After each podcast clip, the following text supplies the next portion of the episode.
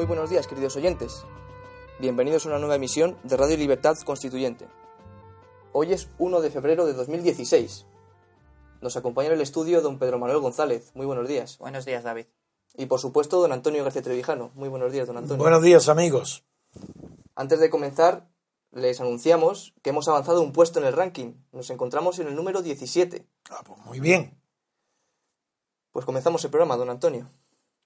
Bien, hoy hay unas noticias que las vamos a comentar en primer lugar en poco tiempo, porque se refieren a asuntos importantes, pero no al asunto político decisivo, que como todo el mundo sabe es el problema de la investidura, que plantea las dudas de si, no para mí, sino para mucha gente, si habrá o no habrá nuevas elecciones. Yo sigo creyendo que sí, pero ese tema lo dejaremos después de que Pedro, nuestro jurista y amigo y abogado, nos comente las noticias del día, eh, una de ellas referente a la infanta, eh, a la infanta, y otra referente al nombramiento del nuevo presidente del Tribunal Superior de Justicia de Cataluña.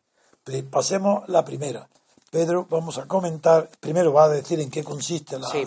noticia Mm. y luego la comentaremos. Referente al, al proceso, a la imputación de, de la, in- de la infanta, no más que imputación, sino que ya está procesada de verdad. Ahora ya, Acusada. ah, sí, los términos clásicos de mi tiempo es procesada, Sí. pero bien, ah, imputada.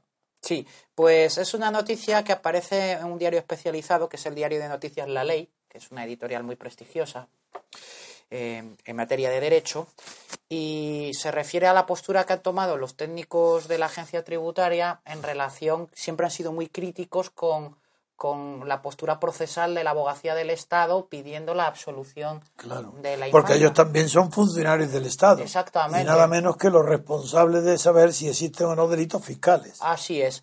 Pues el titular de la ley dice lo siguiente. La audiencia de Palma confirma que Hacienda somos todos según Gesta. Gesta es la ¿Y asociación, por qué la audiencia?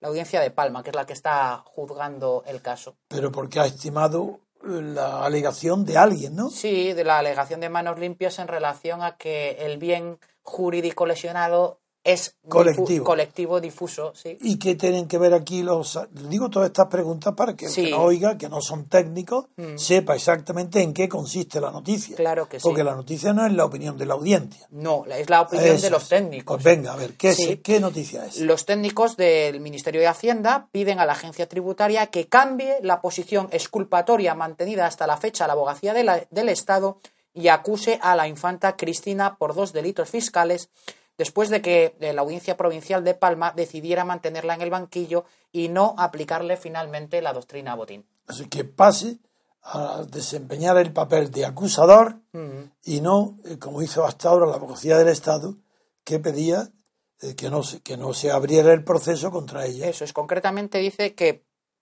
eh, eh, Gesta lo que pide es exige a la agencia tributaria que actúe en consecuencia con esta decisión judicial y acuse a la infanta como cooperadora necesaria de dos delitos contra la hacienda pública. Bien, continúa informando tú ya. Sí, eh, según los técnicos, se recopilaron indicios más que suficientes para. Según los técnicos de Hacienda, Sí, de Hacienda, eso es, de Gesta, de, estos, de esta asociación, se recopilaron indicios más que suficientes para que la agencia tributaria hubiera hecho desde un principio esta acusación, como así lo habían entendido tanto el juez de instrucción, el juez Castro, como la audiencia provincial, que en su día resolvió los recursos de apelación de las defensas y de la, y de la fiscalía. Eh, considera también los técnicos de la agencia tributaria que esto es un, un palo, dice, es un varapalo para la, para la agencia tributaria y para la abogacía del Estado. bueno, es una vergüenza que tengan que ahora decirle a los propios abogados del Estado que cambien diametralmente de postura procesal y pasen a ser acusadores de la infanta. Eso es. Es más, eh, además se lamentan que durante todo el procedimiento, aún hasta la, hasta la fecha, eh, sus peritos, los peritos de la Administración Tributaria, sí. consideraron que las sociedades satélites que fueron constituidas para vaciar los fondos eh, del Instituto NOS eran entidades pantalla, que no tenían estructura, ni trabajadores cualificados para los Que no puestos tenían más finalidad que Nada, la de defraudar. defraudación. Y además que en ellas las esposas de Torres y Urdangarín eran socias al 50%. Concretamente, Gesta lo que hace es reprochar a la agencia tributaria que se haya distanciado de la práctica habitual que establecen los artículos 41 y 42 de la Ley General Tributaria, que lo que hace es determinar la extensión de la responsabilidad tributaria, en este caso de sociedades pantalla, a sus socios. Además, cuando son sociedades familiares están participadas al 50% de cada uno de los cónyuges. Eso es natural, claro. Pues dice que esto es lo que se hace normalmente, siempre, y que en este caso no se hizo. Y que eso ahora... y lo que están pidiendo el cambio de posición procesal de la abogacía del Y pueden hacerlo. Sí, claro. Ese es el primer punto que hemos introducido antes de empezar con la noticia. ¿Y el segunda noticia judicial cuál es? Sí, la segunda. De orden judicial. Sí. ¿En qué puede afectar Pues- a, a los oyentes y a nuestro programa y a nuestro. Pues es el relevo del, del anterior presidente del Tribunal Superior de Justicia de Cataluña y su sustitución por otro nuevo, de otra tendencia política diferente. Concretamente, el anterior eh, presidente del TSJ de Cataluña se llamaba Miguel Ángel Jimeno y era proclive a, a las tesis de Arturo Mas y de su Bueno, gobierno. esa es la razón por la que nosotros, y en concreto yo personalmente, no presenté la querella eh, por un delito penal gravísimo de sedición contra Arturo Más, porque tenía, hice las indagaciones y tenía la absoluta certeza que no le iban a admitir la querella. Entonces, como en nombre de mi personal y también por el MCRC, al que represento con quiero no nada más que por mi nombre, al Movimiento de Ciudadanos por la República, me abstuve de presentar la querella a pesar de que el delito de sedición está archiprobado y, y es, y es, es una clara prevaricación de no admitir la querella por el delito de sedición.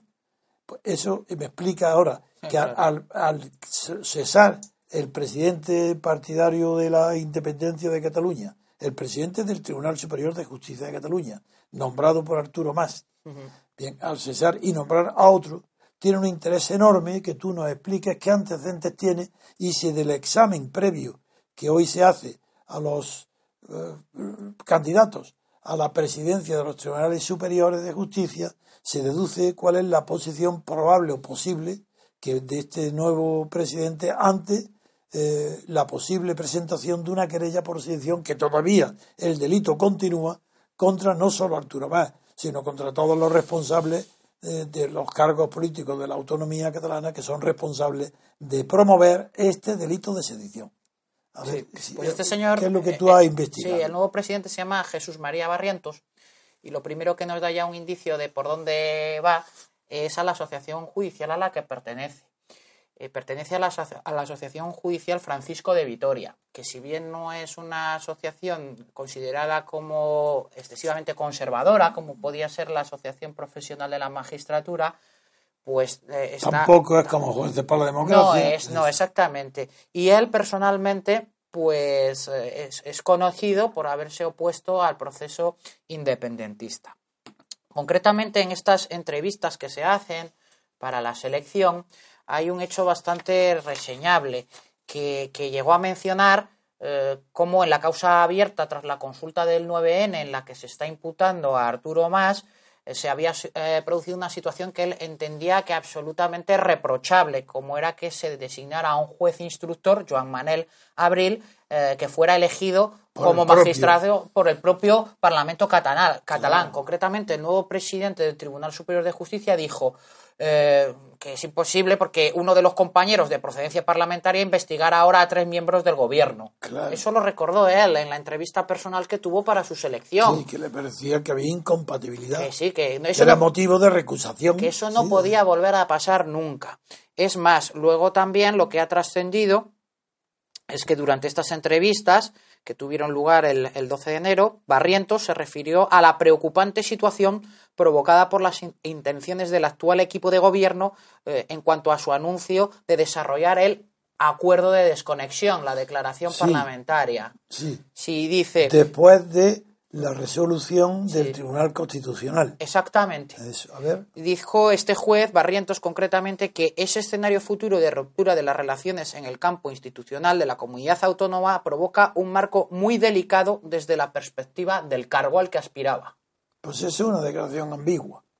Porque así como se pronunció netamente en el primer asunto que ha hablado, del que no podía ser, había de incompatible con esto, decir muy delicado, eso es decir poco. Y, y más alarmante es, don Antonio, a mí, por lo menos, lo que me ha llamado mucho la atención es que luego dijo que en caso de ser elegido, eh, su intención sería la de acomodarse a las circunstancias de cada momento. A ver, ¿quiere repetir, escuchar eh, qué es lo que ha dicho? A ver. Sí, sí, que el magistrado avanzó su intención en el caso de ser elegido sería la de, palabras textuales y entrecomillado, acomodarse a las circunstancias de cada momento, Ya está. siempre con sometimiento a los mandatos legales y al orden constitucional. Eso es, muy bien. Ya estamos como Ortega y Gasset. Yo soy yo y mis circunstancias. ¿Quiere volver a leerlo? Sí, eh, su, La pri- la su primera intención parte. en caso de ser elegido sería la de acomodarse a las circunstancias es. de cada momento. ¿Quién se acomoda a las circunstancias de cada momento?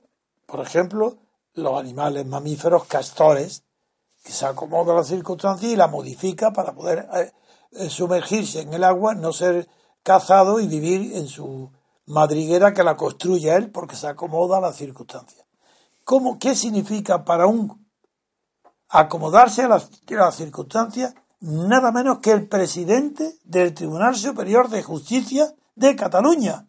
Bueno, esto quiere decir que aquí otra querella, otra querella por sedición va a ser rechazada de plano. Porque ¿cómo se va a acomodar a las circunstancias cuando todas las circunstancias están en contra de la admisión de esa querella? Como es, uno, el gobierno de Rajoy no persigue el delito de sedición ni lo denuncia. Los fiscales tampoco. Eh, la opinión pública dominante en Cataluña, la opinión pública dominante, no estoy diciendo la opinión de una encuesta ni de las elecciones, no, digo la opinión pública dominante en los medios de comunicación y en las manifestaciones callejeras. Es la independencia, es acomodarse a las circunstancias. Sí, eso, es Eso es, dice. eso es un anuncio de prevaricación. Pues sí. Eso es gravísimo.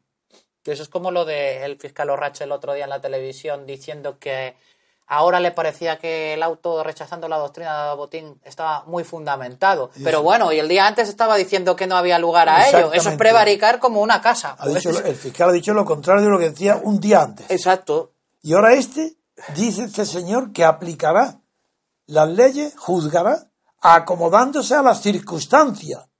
Ya sabemos lo que eso significa. Acomodándose a las circunstancias políticas. ¿Y cuál es la circunstancia política? Lo políticamente correcto. ¿Y qué es lo políticamente correcto? No juzgar penalmente a nadie, a ningún separatista, ni a Arturo Más, ningún cargo, ningún parlamentario. Eso es lo políticamente correcto. Esa es la circunstancia dominante. Esto es vergonzoso. Bueno, pues ya está, otro más. No, no hay la menor posibilidad de que el Tribunal Superior Pues de es, Justicia esto es lo que hay, don de. Cataluña se pueda admitir una querella por el delito gravísimo de sedición que están cometiendo desde hace años todas las autoridades ante la pasividad del gobierno de Rajoy, que también está cometiendo el delito de omisión de no perseguir los delitos que son perseguibles, los que no son de, de, per- de- de de persecución solamente de los particulares ofendidos. Pues Rajoy tampoco persigue la sedición. Y eso es un delito. Y es un delito de omisión del deber de perseguir los demás delitos. En fin, ¿hay otro, algún otro comentario? No, no, no, no. No Pues- estaba pues viendo un bueno. poco el currículum de este señor, pero bueno, no, Pues no- hecho- no aporta nada más. No estos más. dos comentarios urgentes sobre noticias urgentes, para no distraernos ni apartarnos del todo por, por el tema eh, que ocupa eh, de manera casi monopolística eh, todos los periódicos de hoy, que son la, la investidura, pues vamos a dar un, unos momentos de, de pausa y enseguida volveremos a comentar ya la noticia principal del día, la noticia política. Música y volvemos.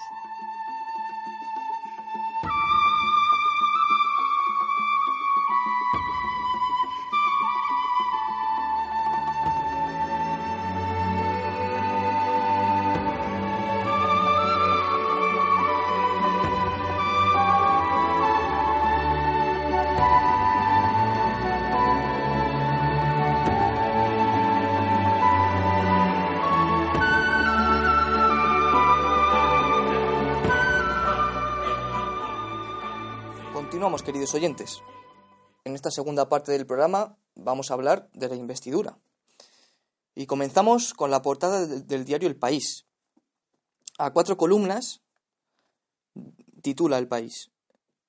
El Partido Popular presiona al rey para que no ofrezca la investidura a Rajoy. El presidente confía en que Felipe VI no le propondrá formar gobierno.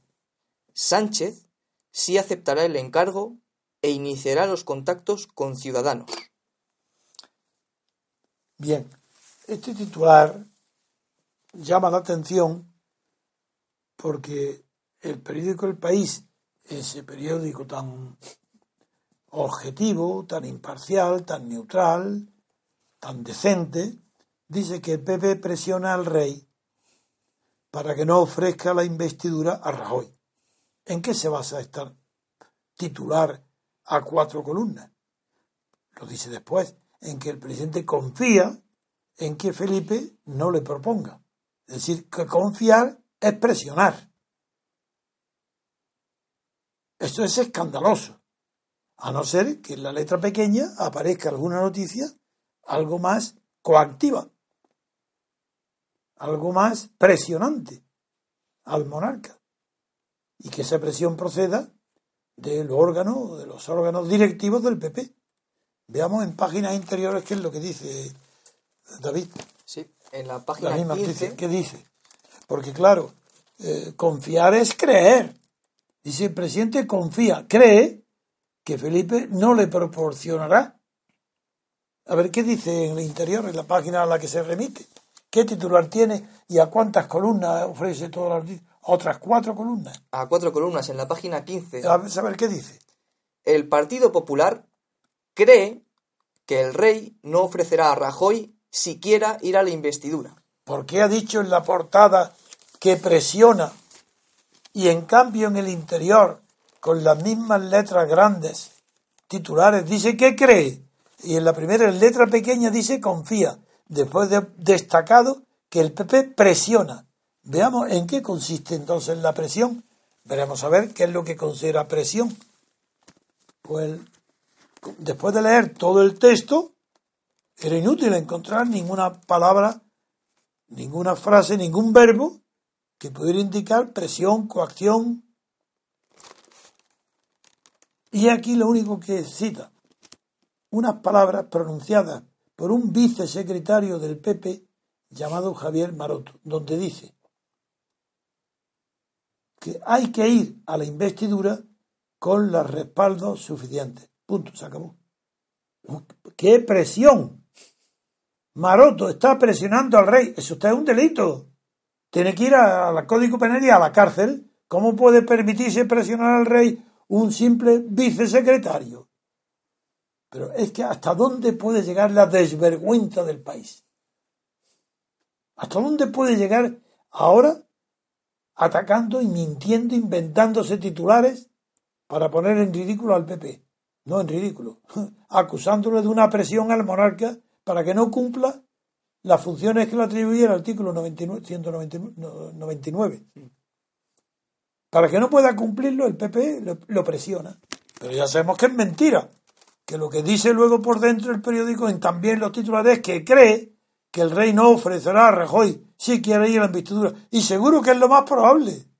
Pero ¿cómo se puede pedir a nadie que vaya a la investidura cuando sabe que tiene una oposición de 180 votos seguros en contra, sin más de la mayoría absoluta. Pero ¿cómo se puede considerar que Rajoy está dejando al rey? O que no es patriota, o que no es... Pero ¿qué tiene que ver aquí el patriotismo? ¿Pero de qué se está hablando?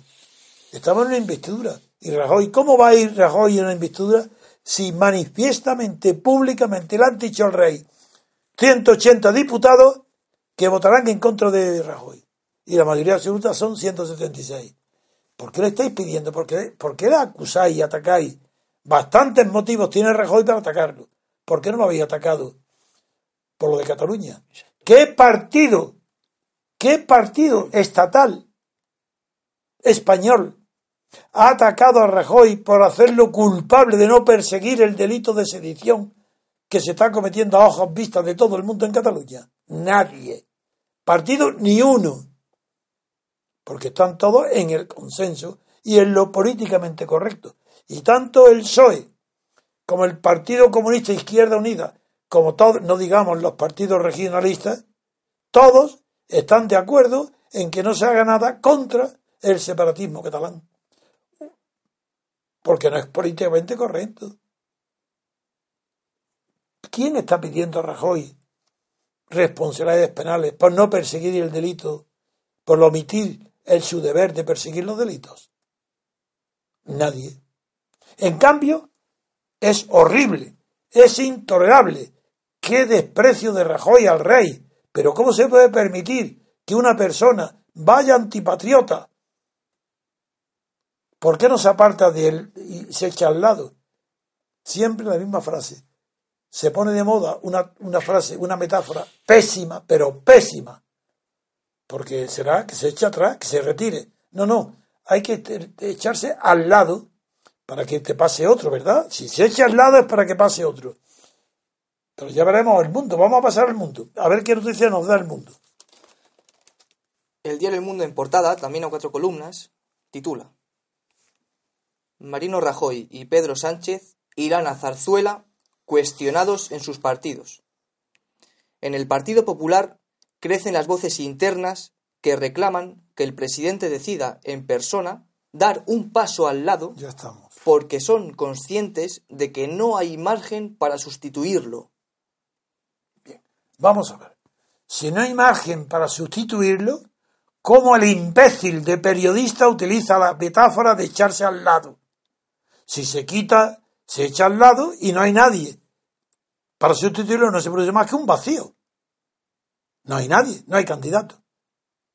Porque como eh, nadie puede sustituirlo, como si él lo sabe, sería antipartido de su hundiría a su propio partido si se retira, si se da un paso al lado. Pero ¿por qué pasos al lado? Los pasos, si no se al frente, son que no se avanza nada, se da quieto, o se dan pasos atrás, se retrocede. Pasos al lado pero si es que la metáfora es pésima, y la prueba de que es pésima, mirar el resultado que produce. Dice que dé un paso al lado, añadiendo inmediatamente que nadie lo puede sustituir, que no hay ningún sustituto. Esos son los periódicos. Y la noticia del mundo, en el interior añade algo más o ni eso. No, en el, en el interior no. ¿Y que ahí la letra más pequeña dice algo más o no? Sí, con respecto al Partido Socialista. Dice que los históricos del Partido Socialista consideran que el líder socialista es el caballo de Troya que pueda, que puede acabar pactando con Podemos, entrecomillado dice, un gobierno con respiración asistida. No entiendo nada. Bueno, en primer lugar, caballo de Troya, otra metáfora desafortunada. Caballo de Troya es una metáfora ya en sí misma que nos transmite la leyenda de la guerra de Troya, porque ahí los troyanos, no, los griegos, los griegos introdujeron dentro de las murallas de Troya un caballo de madera enorme, dentro de su vientre había suficientes soldados para incendiar por dentro Troya y destruirla. Por eso se, desde entonces existe un refrán remotísimo dice, no te fíes de los griegos aunque vengan cargados de regalos. Porque el regalo del caballo de Troya era mortal. Fue el que se terminó ahí Troya con el incendio de Troya. La metáfora es malísima. Porque para que sea caballo de Troya, tenía que ser alguien de Podemos que, de la misma manera que el general Rodríguez, el jefe del teniente general Rodríguez, está en Podemos, pero antes no se sabía, ahora se ha hecho público. Supongamos que Podemos tiene un, ¿cómo se llama? Un submarino dentro del PSOE. Un topo. Un topo, sí, no, pero sí también en topo un submarino. Entonces ese submarino puede actuar de caballo de Troya, pero calificar a Sánchez, que intelectualmente es un pobre hombre, pero que está convencido del papel histórico que le corresponde desempeñar como jefe del PSOE, no puede ser nunca un caballo de Troya. Puede ser peor que un caballo de Troya. porque él convencido de la lealtad al PSOE y de que el enemigo a batir para él, el rival inmediato es Podemos, pues puede pensar que él, de la misma manera que Pablo Iglesias quiere aliarse, formar un partido de coalición junto con eh, el PSOE, él puede pensar, claro que lo acepto, tan lo acepto que soy muy superior a ti y yo soy el que te voy a comer a ti, a merendar a ti. Eso es un problema de inteligencia táctica.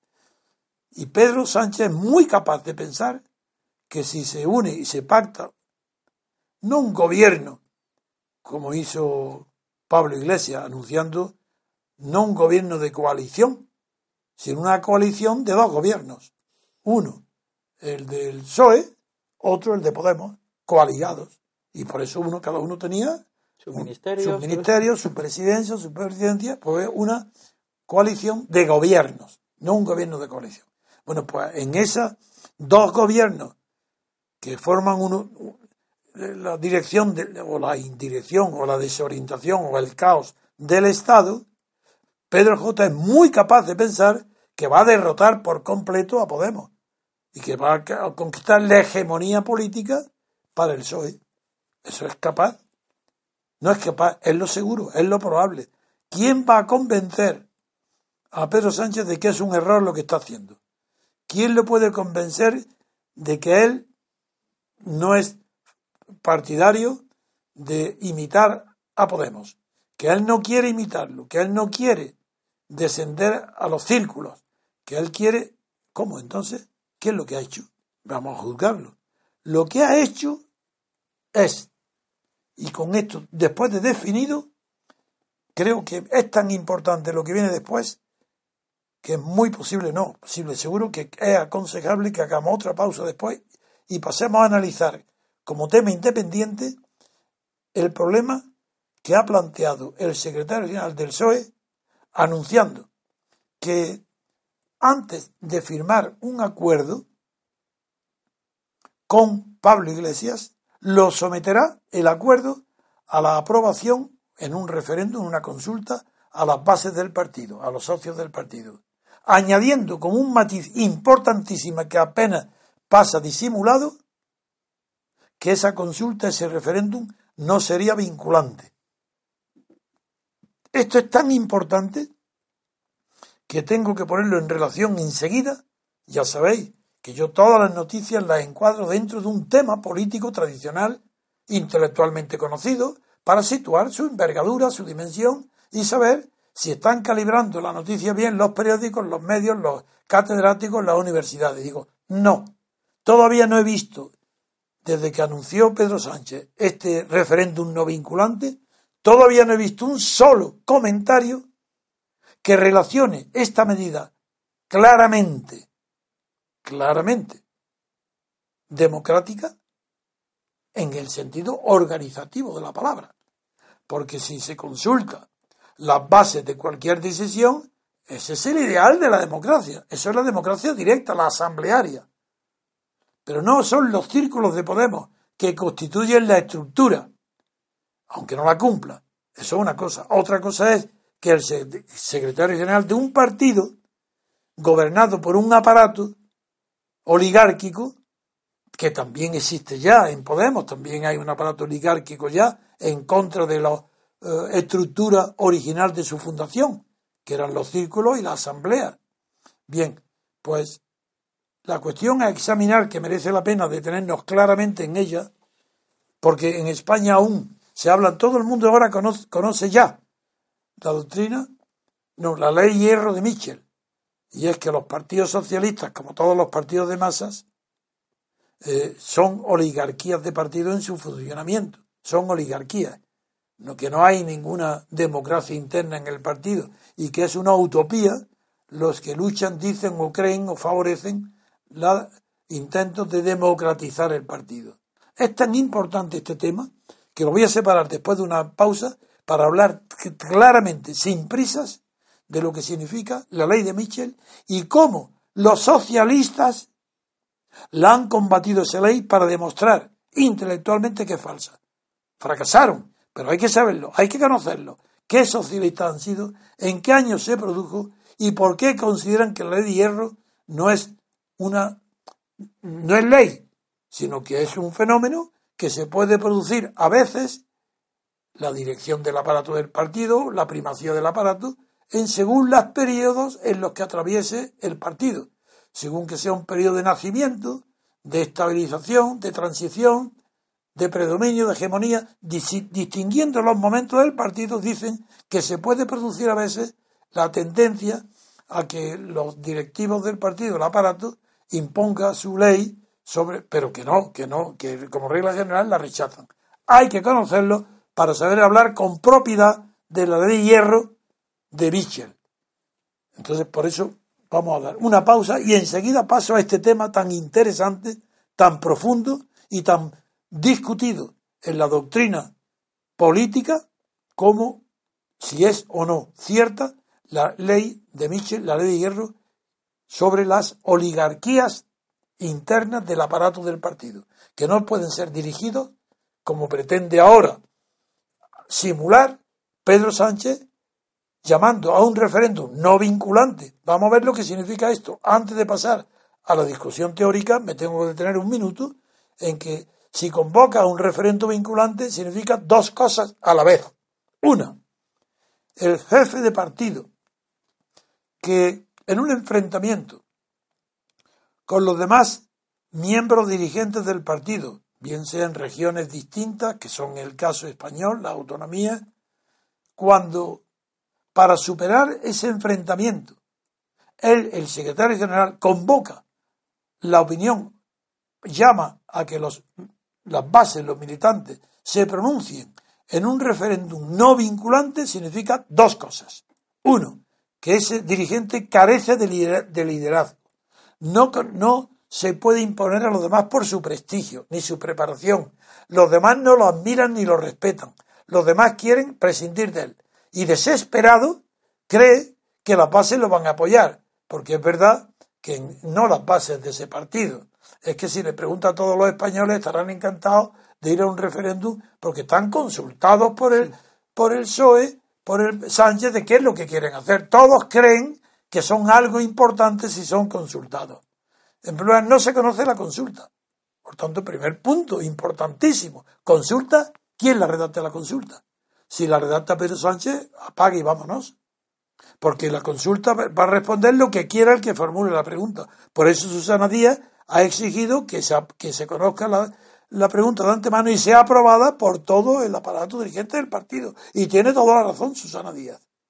Pero bien, supongamos que se salta, que se aprovecha de eso, hace la consulta, pero como no es vinculante, no solo revela la falta de confianza en sí mismo, sino también la falta de confianza en las bases. Porque si confiara en las bases no sería no vinculante, sería vinculante. Diría referéndum vinculante, que las bases decidan. No se atreve. Luego no está seguro que las bases lo apoyen. Y según, y primero, antes de nada, el primero de todo es que confiesa su debilidad. No es un jefe, no es un líder. No tiene seguridad de que las masas lo sigan. Entonces, se quiere poner al frente de la manifestación de las bases para hacerse la ilusión de que le siguen, cuando es al revés. Primero, si, si estás pidiendo el referéndum, tú te quieres poner delante de ellas para que parezca que las diriges. Pero si de verdad las dirigieras, ni le convocas referéndum alguno y mucho más. Si lo haces, lo haces vinculante, porque tienes seguridad en ti mismo. Es como lo, del caballo corriendo cuesta abajo tirando del carro, que no se sabe ya si tira el caballo del carro o, va corriendo para que no le pase por encima. Este, vamos a pasar, por tanto, a esta discusión cómo esta discusión ha sido examinada y vista en los pocos eh, sociólogos, que han estudiado el tema después de haber descubierto Mitchell la ley de hierro de las oligarquías de los partidos socialdemócratas. Cuidado, que el estudio de Mitchell se concentró en los partidos socialistas, socialdemócratas. Enseguida volvemos, queridos oyentes.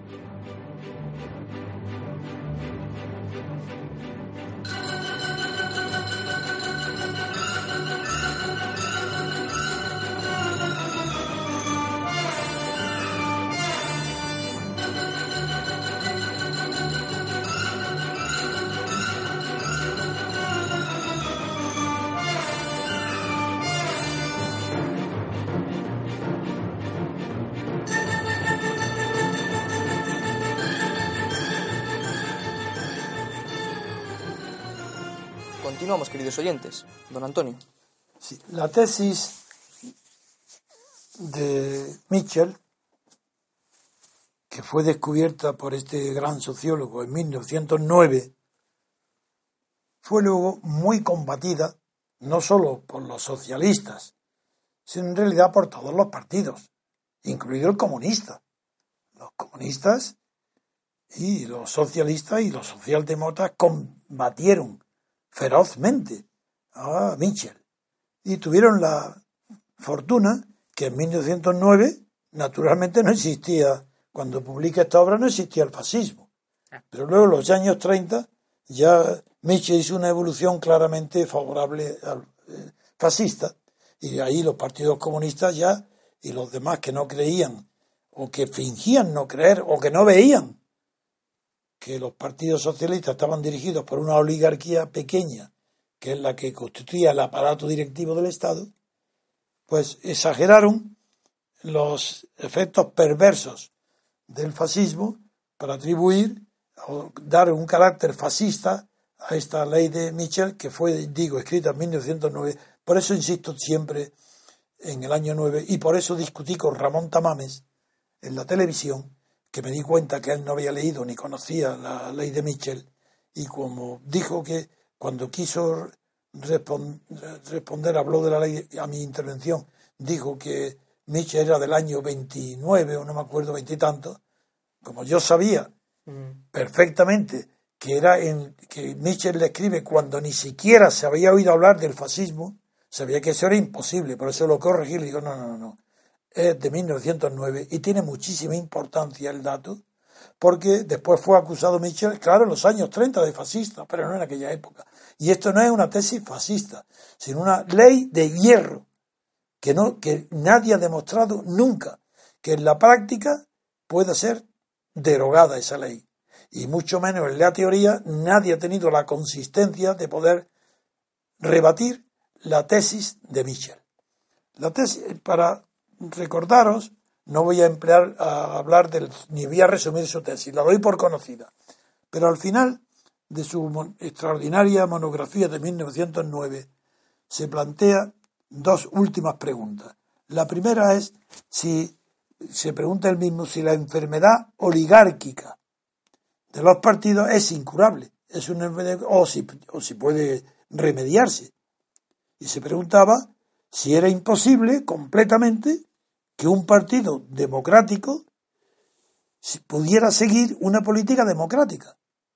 Del mismo modo que se planteaba el problema si un partido revolucionario podía seguir una política revolucionaria. Y se planteaba la pregunta siempre de la utopía, que de pensar que, que esto es posible, pues respondió no, que era utópico. La, la siguiente pregunta, aún más clara, que se hace antes de terminar, en los últimos párrafos de su maravillosa monografía, dice, vemos que a veces vemos como la oligarquía de los dirigentes, siempre se habla, está hablando del Partido Social Democrático, dice, vemos cómo la oligarquía de los dirigentes se quiebra de modo brusco. Las masas se sublevan las masas interiores del partido, los militantes, se sublevan y se niegan a obedecer. Se lo pregunta. Pero detrás de esos procesos está casi siempre la lucha por el poder entre diversos grupos de dirigentes. ¿Qué es lo que está sucediendo? Cuidado. No olvidemos que se está confirmando la ley de Michel en este párrafo. Porque aquí que hay una lucha por el poder entre Susana Díaz y, Sánchez. Y Sánchez perdida la batalla porque la tiene perdida y por eso ha luchado tantísimo en posponer el Congreso del Partido Socialista hasta después de la investidura, porque espera que si gana la investidura y se es presidente del gobierno, ah, se le añade un factor tan grande a su favor que ganará la partida interna del PSOE para seguir siendo su secretario general, su jefe, y que, no, y que pierda Susana Díaz. Así que hay una lucha personal, descarnada, feroz, entre Susana Díaz y Sánchez. Nadie se esperaba esa lucha en Sánchez, porque es un hombre de inteligencia muy mediocre, pero que está demostrando tener una voluntad férrea, al menos está dispuesto a agarrarse a un clavo ardiendo. Primero, arde el clavo de Podemos y se agarra a él. Pero segundo, arde la consulta a las bases. Y como arde, él le dice no vinculante. ¿Para qué no arda? Pero con lo cual los demás compañeros, compañeros de partido, enemigos, porque quieren expulsarlo de la dirección, se han dado cuenta de la debilidad, que no tiene confianza en que las bases lo vayan a apoyar. Con lo cual ha, hecho una estrategia de un hombre débil. Pues, ¿qué, dice Michel? Para continuar con la, última pregunta que se hacía. Dice, las masas se sublevan, las masas de militantes, y se niegan a obedecer. Pero detrás de estos procesos, he dicho, está casi siempre la lucha por el poder entre diversos grupos de dirigentes. Porque la masa no se somete nunca, a la masa no se somete nunca el dirigente. Es que si el dirigente se sometiera a la masa, no es dirigente. Eso es imposible. Pero si estas son verdades como puños, que en las que, en las que está basado el estudio sociológico de Mitchell. Se podía prescindir de la sociología y acudir solamente a la psicología para llegar a la misma conclusión. Yo no necesito estudio ninguno de sociología para llegar a la misma conclusión de Mitchell sin conocer ni las encuestas, ni los resultados, ni los antecedentes de Mitchell. Me basta la psicología para saber que un dirigente como tal jamás se somete a las bases porque deja de ser dirigente. Solo es posible que sea derribado si las masas encuentran otro dirigente más poderoso. Exactamente lo que estamos viendo. Esa es la pregunta de Mitchell al final de su monografía. Pues lo que ¿qué está sucediendo en España. Exactamente la pregunta a la que se estaba, a la que respondía Michel. Las masas son los militantes del PSOE son consultados no con carácter vinculante por Sánchez. Muy bien. Si las masas prefieren a Susana Díaz, votarán en contra si prefieren a Sánchez porque le temen a la derechización, porque este es el tema. Ahora viene, jamás hay luchas personales que no traduzcan una lucha ideológica. Segundo tema, que hay que traer aquí. ¿Es que Sánchez es más de izquierda que Susana Díaz? No, lo que es mucho más ignorante. ¿Es que acaso la función del partido de izquierda en España actual, el PSOE, que se llama partido, su función es pasar, sobrepasar a la izquierda, a Izquierda Unida, al Partido Comunista y a Podemos. Se dice que Podemos lo que quiere son palabras. ¿Quién se puede friar de las palabras de Podemos? Quien se fíe es un pobre tonto. Porque Podemos ahora, si pasó que, de ser revolucionario a querer imitar a Dinamarca y ahora qué? A, sustituir al PSOE. Pero es lo que está haciendo, no para hacer otra política, para hacer en España igual que el PSOE, que apoyar a la banca, al rey, lo que está haciendo, al gran capital, y olvidarse de todo lo que he dicho antes. ¿Quién puede fiarse de que Sánchez está más a la izquierda que Susana Díaz, porque Susana Díaz no quiere pactar con Podemos, que teóricamente es un partido más a la izquierda del PSOE, mientras que Sánchez acude a la extrema izquierda representada por él, por Podemos, porque él cree que muchas de las reclamaciones de Podemos puede hacerlas el PSOE. Claro que las puede hacer. Pero ¿qué contestan los varones? Destruyéndose. ¿Qué es lo que dicen todos? Suicidio del, partido si pacta con Podemos. Entonces, ¿quién toma esta decisión? ¿Las bases o el aparato dirigente del partido? ¿Es una oligarquía o es un partido demócrata porque acude a la base? Esa contestación no la encontramos en Mitchell, sino en los enemigos y en los adversarios de Mitchell, que fundamentalmente son, en primer lugar, el sociólogo alemán que se llama Alexander Schifrin. Este sociólogo, después de haber puesto de atacar como si fuera fascista y de haber reproducido la crítica conservadora de la socialdemocracia por parte de Smoller, que, todos los juristas lo conocemos, a Moller, que escribió en el año 29 ya un, un artículo serio contra, pero fracasó en su intento de derribar la tesis de Mitchell. Pues después de, de, de examinar el significado de las palabras oligarquía, que son coincidentes también, lo mismo que, que las de Mitchell, ahí no hay problema ninguno entre aparato y organización, pero sí que introduce una enorme novedad, que se demostró luego con la historia que esa novedad no alteraba la tesis de, Mitchell. La novedad fue que este Schiffling, eh, en un capítulo que, llama, eh, que llamaba Economía Política del periodo de estabilización, no, no, no podemos olvidar que este, estos artículos estaban escritos ya en los años 30, comienzo del año 30, y que estaba de moda la palabra estabilización hablando de los partidos capitalistas. Bueno, pues trajo una idea de los partidos capitalistas en el periodo de estabilización que fue durante los años 30 para decir que en la época, en las épocas de los, o en los periodos de estabilización de los partidos, sí que podía haber periodos muy cortos donde la oligarquía impusiera la dirección al partido hasta que estuviera estabilizado. Esa fue la crítica más eh, seria contra la. Pero las eh, investigaciones posteriores demostraron que la tesis de Mitchell incluso era válida durante esos periodos llamados de estabilización. Pero veamos a ver, ¿está el PSOE hoy en un periodo de destabilización o de destrucción? ¿Está en un periodo estabilizado o al contrario, convulso? ¿Está Pedro Sánchez con un, dirigiendo un programa para estabilizar el partido o para destruirlo, renovarlo? ¿Para qué acude a las bases? ¿Acude para que el partido esté estabilizado o simplemente para aumentar su poder personal? Ese último es. Ese es el tema. Aquí es donde está la clave. Que no están en un periodo de estabilización. No se va a estabilizar más el PSOE por esta consulta. Al contrario, lo desestabiliza.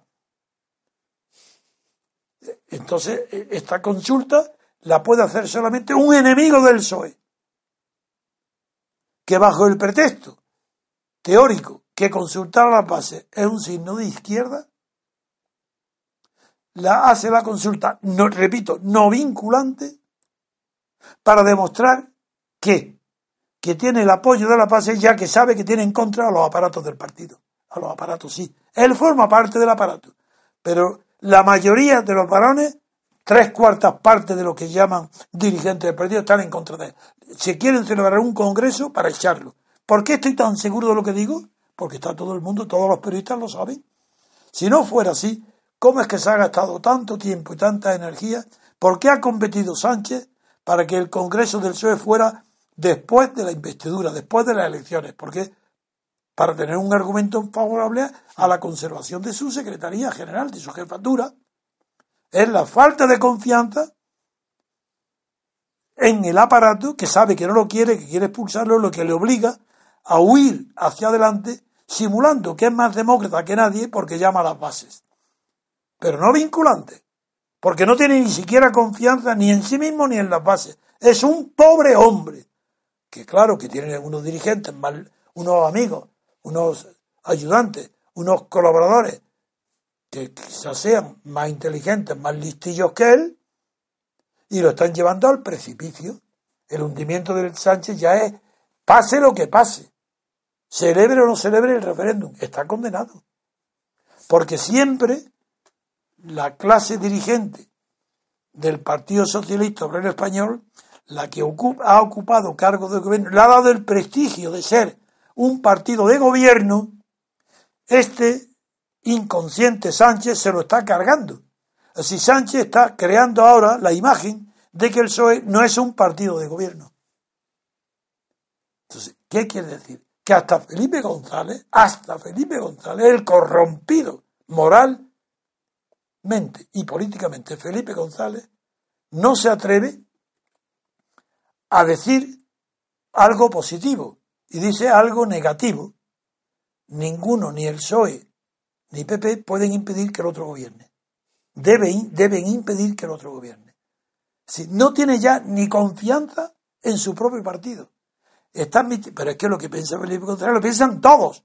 Prefieren que gobierne el PP, el aparato del partido íntegro, íntegro, menos Sánchez y los, el que lo apoya, su segundo, Luena, no sé cómo se llama. Luena, sí. Luena, pues y, y, y algunas, sí, que se consideran, no, pero no porque sean más de izquierda, sino porque quieren el poder dentro del partido. Lo ganaron en unas primarias y lo han perdido por la torpeza política de Sánchez. Hoy ya no ha perdido la Secretaría General, pero está a punto de perderla. En el Congreso está seguro que lo echan. Y antes de que lo echen, acuda a la base con esa falta de confianza en sí mismo. La lo que quiero decir es, con esto, quiero destruir la tesis de los críticos de Mitchell de que justificaban que algo de autoritarismo se produce en los aparatos dirigentes de los partidos socialdemócratas en los periodos de estabilización. Digo, como no estamos en un periodo de, estabilización, ni siquiera esos críticos de Mitchell tienen razón en el caso, tendrían razón en el caso de que conocieran hoy la situación del PSOE. Pero es que además hay otro mucho más conocido, otro jurista, que es Otto Stammer, que él habla de otro tema, no, del mismo tema, critica también a la, a la, primera edición de Mitchell, ya de su obra completa, que ya no es la que, que, apareció ya en 1911, no en 9, y que fue. Es más, es que Mitchell llegó también a ser defendido por el conocidísimo sociólogo James Burham. Sí, sí, el autor de la élite de las. que este y lo consideró Mitchell como un representante de la teoría de las élites. Pues bien, uno de los que Stammer consultó bien fue a Burger para ver si podía destruir la teoría de Mitchell. Y no lo consiguió tampoco. Y él, porque toda su tesis se basaba en la democratización de los partidos, con lo cual entraba en un círculo vicioso el círculo vicioso de Otto Stammer es considerar que no existe una ley de hierro, sino unos fenómenos episódicos de preeminencia de los burócratas o aparatos dirigentes del partido que puede ser anulada mediante lo que llamó la democratización de la organización. Porque este sí, como era un hombre muy inteligente, Stammer sabía que el secreto de la ley de hierro de Michelet estaba en haber descubierto qué tipo de relación interna humana se produce hay para que dentro de ella se produzca una de hierro de ese tipo. Y descubrió que eso estaba en la organización. Por tanto, lo que era válido para la organización de una empresa burguesa económica era válido para la organización de un partido político. Esto era extraordinario. Y Stammer, como era muy inteligente, atacó a Mitchell en la base de su teoría, que es la organización. Y él dijo, ¿cómo? Se combate democratizando la organización. Sí, sí, ¿y cómo? Ese es un deber, es un deseo, pero no ha demostrado que eso haya sido conseguido jamás. Una organización no puede democratizarse salvo que deje de ser organización. Porque por definición lo organizado no puede ser democrático. Democrático es lo que elige y dentro de una organización no acabe posibilidad de elección, porque dejaría de ser organización. ¿Y qué es la esencial de eso, del proceso democratizador? Extender el ámbito de la elección, de los asuntos elegibles y de las personas que pueden elegir. Mil veces llevo repitiendo la frase que digo, yo no soy libre si no son libres los demás. Bueno, lo aplico lo mismo a la organización. No puede ser una, algo democráticamente organizado si depende de una jerarquía. Y no hay organización que no tenga jerarquía. Es imposible. llámese Estado, llámese empresa, llámese gobierno, llámese multinacional, llámese, llámese sionismo, lo que se quiera. No existe una gota de poder que no derive de una organización. El poder personal sin organización, eso es efímero y se, traduce, y se reduce al círculo íntimo de las personas que se relacionan con alguien que sea carismático, que tiene influencia, pero punto. El fracaso de Stanner es que entró en un círculo vicioso. En consecuencia, nadie ha demostrado que la ley de, de hierro de Mitchell sea incierta. Y lo que estamos hoy analizando es, uno, que Pedro Sánchez, al acudir a las bases en un referendo vinculante, confiesa su impotencia personal y el temor a las bases, porque por eso no ha hecho vinculante. Eh, eso es demócrata. Eso es un pobre hombre que, sabe, que le, le, viene ancho o corto, sí, demasiado ancho el vestido con el que se ha puesto. No sé si esto es suficiente explicación. Yo podría estar hablando una hora todavía del tema porque es fundamental, pero no quiero tampoco recargar mucho a los oyentes con erudiciones. Por eso voy a limitarme a poner con más claridad todavía, la, pongo en relación a limitarme a, lo que está sucediendo en España, porque es imposible comprender si existe o no hoy un peligro de que las bases apoyen a Sánchez contra el aparato, y para eso tenemos que poner en relación el asunto de la democracia interna, que yo niego, porque estoy de acuerdo con la ley de hierro de Mitchell, hay que poner en relación con la investidura. Naturalmente, que en relación quien lo ha puesto es el propio Sánchez, quien convoca a la paz es porque quiere ir a la investidura con un pacto de gobierno con Podemos. Él ha aceptado ya que no va a pactar con ningún independentista, pero sigue empeñado en pactar con Podemos. A pesar, porque claro, la lucha por el poder en Pedro Sánchez es cuestión de política de vida o muerte. No se le puede exigir a Sánchez que tenga amor propio, dignidad, orgullo, de aceptar que lo humille públicamente Pablo Iglesias, no solo anunciándole al rey que ya tiene un acuerdo con, con el PSOE para establecer un gobierno con ministros y carteras y presidentes y vicepresidentes, lo cual es falso, porque no hubo ningún acuerdo. Entonces, eh, Pablo Iglesias mintió al rey. Y luego se presenta en la televisión y miente a todos los españoles, diciendo que hay ese acuerdo. Luego nos enteramos que no, que es un deseo suyo. Y se justifica diciendo que es que hay que hacer visible, vaya palabra que se emplea el vocabulario no no, para que los acuerdos y los pactos se cumplan, hay que hacer visibles los pactos con figuras de personas que ocupen el gobierno. Si no ocupa el gobierno Pablo Iglesias y los cargos que ha repartido de las principales carteras ministeriales entre sus socios, sus asociados, si no, no es visible que sea sincero el pacto. Para que se crea el pacto, que nadie haga con Podemos, tienen que repartir carteras. Si no hay reparto de sillones, si es lo mismo, es muy parecido a, la protesta que ha organizado porque en el asiento que le corresponde en el Parlamento es en el gallinero, arriba. No, no, él quiere no, dice nada, de eso nada. Y él hace una distribución propia, porque para hacer visible el poder de Podemos, siempre para hacer visible, tiene que estar sentado en el trono de, del rey Felipe VI para hacer visible su poder. Que quiere, por eso dice que el rey que lo respeta mucho y lo admira, pero por eso que se presenta a las elecciones para ser presidente de la República.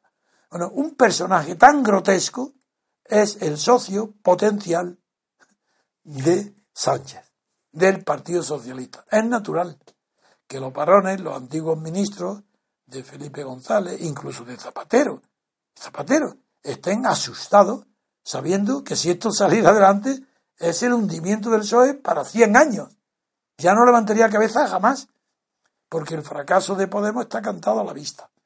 ¿Cómo se va a separar ahora el tema de Sánchez de la disminución de poder visible en Podemos. ¿No le gusta ser la visibilidad? Muy bien, acudo a la visibilidad. ¿Acaso pierde poder Podemos, pierde poder Pablo Iglesias en Cataluña ante la, emergencia brutal de la Colau? Luego está perdiendo el poder, eso es visible. Está pidiéndolo en Valencia, pero no están viendo cómo en Valencia se ha pasado al grupo Viste, eso es evidente. Pero es que acaso no ve que en el propio Andalucía hay una rivalidad con la señorita esta Teófila. Es que en Galicia no ve también el peligro que está pidiendo poder en las mareas. Si hay elecciones, Pablo Iglesias pierde muchísimos, muchísimos diputados. Hoy tiene horror a las elecciones, nuevas elecciones, Pablo Iglesias. Y esto es lo que tiene que aprender ya el IBEX y dejarse de miopías a corto plazo, que no entienden nada de política, son igual que con Franco. Ellos creen que apoyando al PP o una alianza con el PSOE ya está todo hecho. No. No tenéis inteligencia para poder influir en la política. Os falta talento. Y porque lo vuestro es ganar dinero. No hacer reyes, ni políticos, ni partidos. Que eso no sabéis nada. Esto es la situación actual. Y es que hay que encuadrar el tema de Sánchez dentro de la preocupación del IBEX 35 por hacer un partido de coalición. Ya sabéis que aquí dentro de nosotros mantuve yo una discusión con alguien muy querido, y hay varios que lo piensan también, que creen que existe un orden internacional, que hay organizaciones internacionales que, que dictaminan el futuro de los países. Yo dije que no, que eso es imposible. Y que mi experiencia personal, cuando estaba al frente de la Plata Junta, es que yo recibía visitas, lo cité, de la FOR, para conocer mi opinión si era o no favorable a que se instalara la FOR en, en en Valencia. ¿Qué gobierno del mundo me necesitaría a mí para, que vengan a visitarme a mí cuando era un, un miembro destacado de la oposición. No estaba Y en Guinea, claro, como yo había tenido una actuación tan destacada en la independencia de Guinea, cuando por fin, al, segundo año, yo no fui a Guinea hasta el segundo año de la independencia, y entonces me invitó el embajador ruso a tomar un caviar excelente, por lo visto, por lo que dicen, porque a mí el caviar no me gusta, porque no me gusta el gusto a pescado. Bueno, pues invitando nada más que a distintas clases de caviar que fue una comida horrible para mí, era para que tuviera, para que influyera en que se concediera un gran puerto en Guinea a, Rusia. ¿Voy a creer yo en, el orden mundial, en un gobierno o en, en Davos que ahí deciden algo? Pero ¿cómo es, tienen que acudir a mí? Eso es imposible. Por eso yo estoy seguro que no, que todo eso son las personas que no pueden comprender el mundo, tienen que inventar a alguien superior que lo gobierna. Del mismo modo que los creyentes creen en la providencia divina, que si Dios, y lo mismo que los árabes dicen, si Alá lo quiere, los cristianos decían, si Dios lo quiere, si Dios lo quiere, si Alá lo quiere, pues ahora los que no pueden acudir ni a Dios ni a Alá, acuden a que todo lo que en el mundo parece inexplicable es debido a las decisiones de un gobierno o de un orden privado del mundo. Eso, de eso, nada. Entonces ahora están solos. PP por un lado, que hace muy bien, lo repito un millón de veces, y un millón de veces diré que se equivocan los que creen que yo tengo simpatía ni al PP ni a Rajoy. El PP para mí es Fraga, mi enemigo número dos, porque mi enemigo número uno fue Felipe González, bajo la dictadura de Franco, y mi enemigo número dos fue Fraga. ¿Lo enteráis? Por tanto, yo al PP lo, le tengo, no puedo soportarlo, porque sé que de ahí no puede venir más que tendencia al fascismo, al autoritarismo.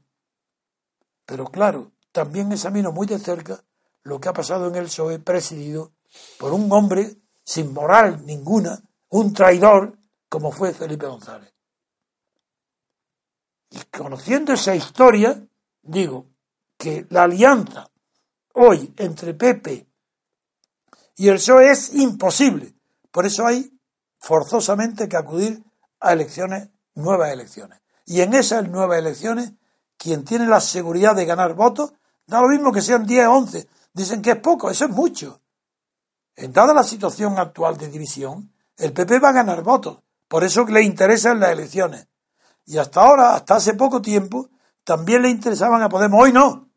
Porque hoy Podemos tiene ya rivales en Cataluña. Con la Colau. O en Valencia, o en Galicia, o incluso en Andalucía. No le interesan las elecciones a Podemos. Va a perder votos muchos Podemos. En cambio, el PSOE, dado el desastre tan grande que es Sánchez, y sabiendo que hay un congreso ya para fecha próxima, pues los militantes antiguos del PSOE, votan, no militantes, perdón, los votantes antiguos del PSOE, muchos los van a reforzar para que ese congreso sea eliminado Sánchez y venga lo que ellos creen que es la salvación, Susana Díaz. Pero yo no creo que el PSOE vaya a ganar votos, pero tampoco los va a perder. Entonces, si los pierde Podemos y no los pierde, la situación es ¿qué va a pasar con Rivera? Porque ahora sí, Izquierda Unida ha desaparecido. Hablar de dos votos de Garzón, pues es un pobre hombre que ha aguantado todos los desplantes, todas las burlas de Pablo Iglesias y no tiene dignidad tampoco. Si es como Sánchez o nada. Y es verdad que tiene una cara de que parece decente, pero de luego lo que no parece la cara es de inteligente. Eso lo vuelvo a decir como de toda la gente que me pregunte. Si me pregunta algo, ¿tiene cara inteligente fulano de tal? Yo diré sí o no. Porque no me importa. Yo tengo, por los rasgos fisiológicos, toda mi vida me he guiado por la apariencia de los demás en mí, como yo sé que mi apariencia personal también va a producir efectos en los demás. Pues juzgadme a mí, hacer caricaturas, ya me han hecho bastante. Prefiero que me juzguéis a que me asesinéis. Sí, sí, a que me, eh, hagáis atentados como me hicieron. Eh, pues venga juzgarme, insultarme, como los trolls. Eso es, mejor que que me disparéis con una pistola. Y no estoy dando sugerencias, cuidado. Pero en fin, eh, quiero decir, con esto voy a terminar, que el momento es muy interesante, el momento es digno de ser estudiado, no porque de ahí vaya a venir nada bueno, sino porque ahí va a venir algo malo. ¿Para quién? Para la oligarquía española política. Se está destruyendo unos a otros. Muy bien, me alegro muchísimo. Y como va a haber nueve elecciones, pues eso va a aumentar el camino, no el resultado, sino este tiempo preparatorio y en busca de soluciones prepara el camino del crecimiento de nuestro movimiento que es lo único que debe preocuparnos a todos los que estamos aquí, en este movimiento. El, hacer el camino más corto posible hacia la libertad política colectiva. Las elecciones favorecen. Que no haya, que no haya posibilidad de, gobiernos fáciles favorece a la causa de la libertad política colectiva, que somos los únicos en toda Europa que la defendemos. Porque en Francia no tiene necesidad, porque De Gaulle dio un golpe de Estado y le puso con ciertas limitaciones visibles hoy por la mediocridad del presidente Hollande, como antes fue visible también en la mediocridad de Sarkozy, pero en España todo lo que sea hoy malo para la partidocracia es bueno para nosotros. Todo lo que perjudique a los partidos estatales es bueno para nosotros, que estamos trabajando y luchando para que la libertad política colectiva funde un nuevo periodo de libertad constituyente donde surjan partidos nuevos que no sean estatales, que pertenezcan dentro de la sociedad civil, que permanezcan siendo fieles a la sociedad civil y que, que adquiera dentro de esa libertad política colectiva el partido de la sociedad que surja de la sociedad civil y que adquiera hegemonía en la sociedad política pues que gobierne o que pase al Estado, pero que deja de, gobernar y sale del Estado y vuelve a la sociedad civil tan pronto como en unas elecciones otro partido conquiste la hegemonía que haya perdido el que esté gobernando.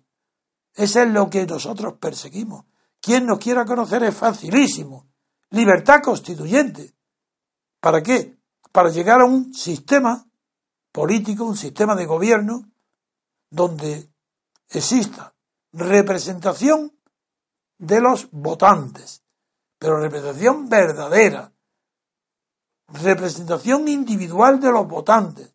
Es decir, un individuo elegido diputado representa a su partido, que no sea financiado el diputado por el Estado, que no sea financiado por ningún partido, sino por los propios, en los propios distritos, los votantes, en una pequeñísima cuota, financian a su diputado, a su suplente y en la oficina permanente del diputado de distrito en el distrito que lo ha elegido. Esa es la representación. Y segundo, separación de poderes. En origen, sí, elecciones separadas para elegir, por un lado, estos representantes que acabo de definir su función, los diputados, y por otro lado, para elegir el poder ejecutivo, que no es representante, porque no está ahí en virtud de representación. Para representación están los diputados. ¿Qué es lo que se elige al, nombrar, a elegir por mayoría absoluta, a doble vuelta, a un presidente? Pues lo vaya a seguir con atención a un presidente del gobierno, un jefe del Estado, porque es la República. ¿Qué es lo que se elige? Pues se elige a una persona, pero no como representante de los electores, sino esa persona para que ocupe y desempeñe las funciones del cargo donde están definidos lo que puede y no puede hacer. Se ocupa un cargo y, y las funciones del presidente son las del cargo, no las que le digan los ciudadanos.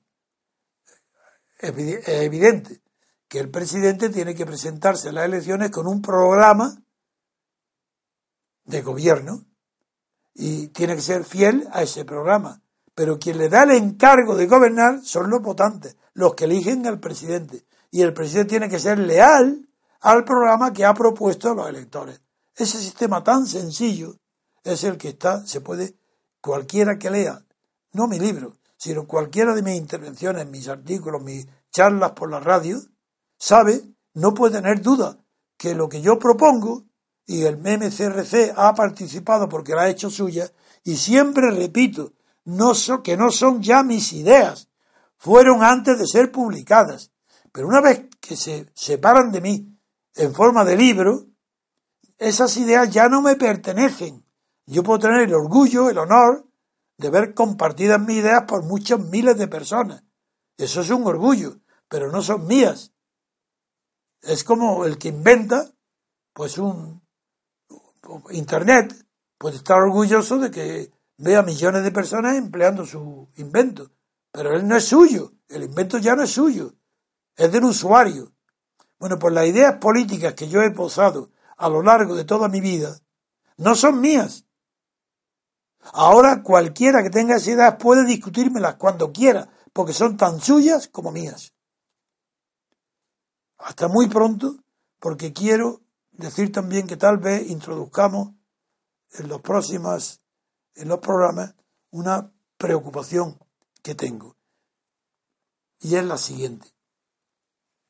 Cuando yo comento las noticias como estas, soy mucho más creador que cuando se respondo a preguntas, porque normalmente las preguntas, por el poco tiempo que dispongo para ellas, lo que hago es repetir lo que yo ya he estudiado, sé, recuerdo, de mis libros, mis publicaciones, o, porque lo tengo muy sedimentado, muy asimilado en mi cerebro y respondo automáticamente y nunca entro en contradicciones. Pero no puedo, es muy difícil que pueda crear. Lo hago a veces. Ayer, por ejemplo, y varias veces al contestar preguntas también creo teoría y creo ideas nuevas que antes no han sido expuestas. Pero es mucho más difícil que, que cuando comento noticias, que ahí tengo más tiempo para un solo tema responderlo. Por eso estoy pensando dos cosas. Uno, que como vamos creciendo, y doy las gracias a todos los que nos apoyáis, a todo el MCRC, porque estáis eh, haciendo crecer nuestro movimiento, doy las gracias a los que apoyan, pero también creo que debo introducir algo más. Por ejemplo, y como yo tengo bastante conocimiento de, de estética y de arte, pues tal vez sin robar tiempo de hora a hora y media a esto que estamos haciendo hoy, añadir aparte unas brevísimas, por ejemplo, media hora a comentarios de escuelas artísticas para orientar a tanta gente desorientada respecto a la modernidad en el arte, la pintura, la escultura, la arquitectura o la música y todo. Entonces, como hay gente que me puede ayudar ahí, también es posible que hagamos unos programas aparte, distintos, por ejemplo, no un programa, sino dos diferentes, sobre arte. Eso por un lado. Por otro lado, tengo también que pensarlo, a ver también que parecen a, no a las bases, pues sino a las bases no consulto, porque me vaya a echar enseguida de la dirección. No, tengo la confianza absoluta de, y me gustaría conocer las opiniones a través de los comentarios, si debo también, eh, las respuestas a las preguntas a veces me ponen, pierdo la paciencia. Porque repito y repito y repito que no me hagan más que una en cada emisión. Una, aunque un individuo quiera hacerme 100 preguntas, que me la haga en 100 días. No más de una. Segundo tema. Ese uno, la cantidad de preguntas. Y otra, que, que yo no quiero responder a preguntas nada más que un día a la semana. Y, y cada vez iré intentando que las preguntas sean, las respuestas mías sean interesantes no solo para el que hace la pregunta, sino para todos. Y algo que sí se debe a la cortesía es que si yo me molesto, porque es una molestia, una cosa que la haga con agrado, otra cosa es que lo considere como un deber de cortesía. Incluso una cosa que me guste, porque también enseñar a, a, los demás cosas que yo sé y yo no es un placer, eso es una cosa. Y otra cosa es que no reciba ni un solo comentario de las 200 preguntas que llevo respondidas. No hay ni una sola persona que me haya agradecido, gracias señor Trevijano, una o dos, por haber respondido a mi pregunta. Y quiero estar entre personas educadas. Sí, sí, educadas. Entonces esto lo echo de menos, es que no lo comprendo. ¿Cómo es posible que me pase un día y otro y otro domingo respondiendo a preguntas con tanto esfuerzo físico y mental? No porque me canse, soy fuerte. Y que luego no tenga la satisfacción de decirme, señor Trevijano, le agradezco muchísimo, su pregunta me ha aclarado este extremo o no me ha aclarado nada. Eh, un comentario por dos líneas. ¿Cómo es eso? No lo puedo comprender. Tanta confianza para pedirme que responda a vuestras inquietudes y tan poca confianza para agradecerme con que me deis las gracias por lo que hago, porque las preguntas, eso ya no, eso no es el programa. Eso no es, eso no está contenido en las obligaciones del MCRC. Eso es que lo hago yo porque me gusta, por simpatía y afecto hacia vosotros. Pero lo menos que puedo esperar es que me deis la gracia. Y si me digáis si lo habéis comprendido, si no lo habéis comprendido, si ha faltado un punto por aclarar, saber cómo es recibir esa respuesta. Porque en una universidad lo recibiría de los estudiantes. Me lo dirían. Y vosotros no. ¿Pero qué, qué es esto? No, no, la verdad, yo digo lo que pienso, ya sabéis. Pues nada más. Finalizamos, queridos oyentes. Gracias, don Pedro, por su participación. como siempre. Y muchas gracias, don Antonio. Les agradecemos, les agradecemos su apoyo, queridos oyentes, por haber, gracias a ustedes, hemos subido un puesto en el ranking de Ivox, como decíamos al principio. Y asimismo les seguimos pidiendo que compartan el audio con el máximo número de personas posibles y si les complace, le den a me gusta. Hasta mañana.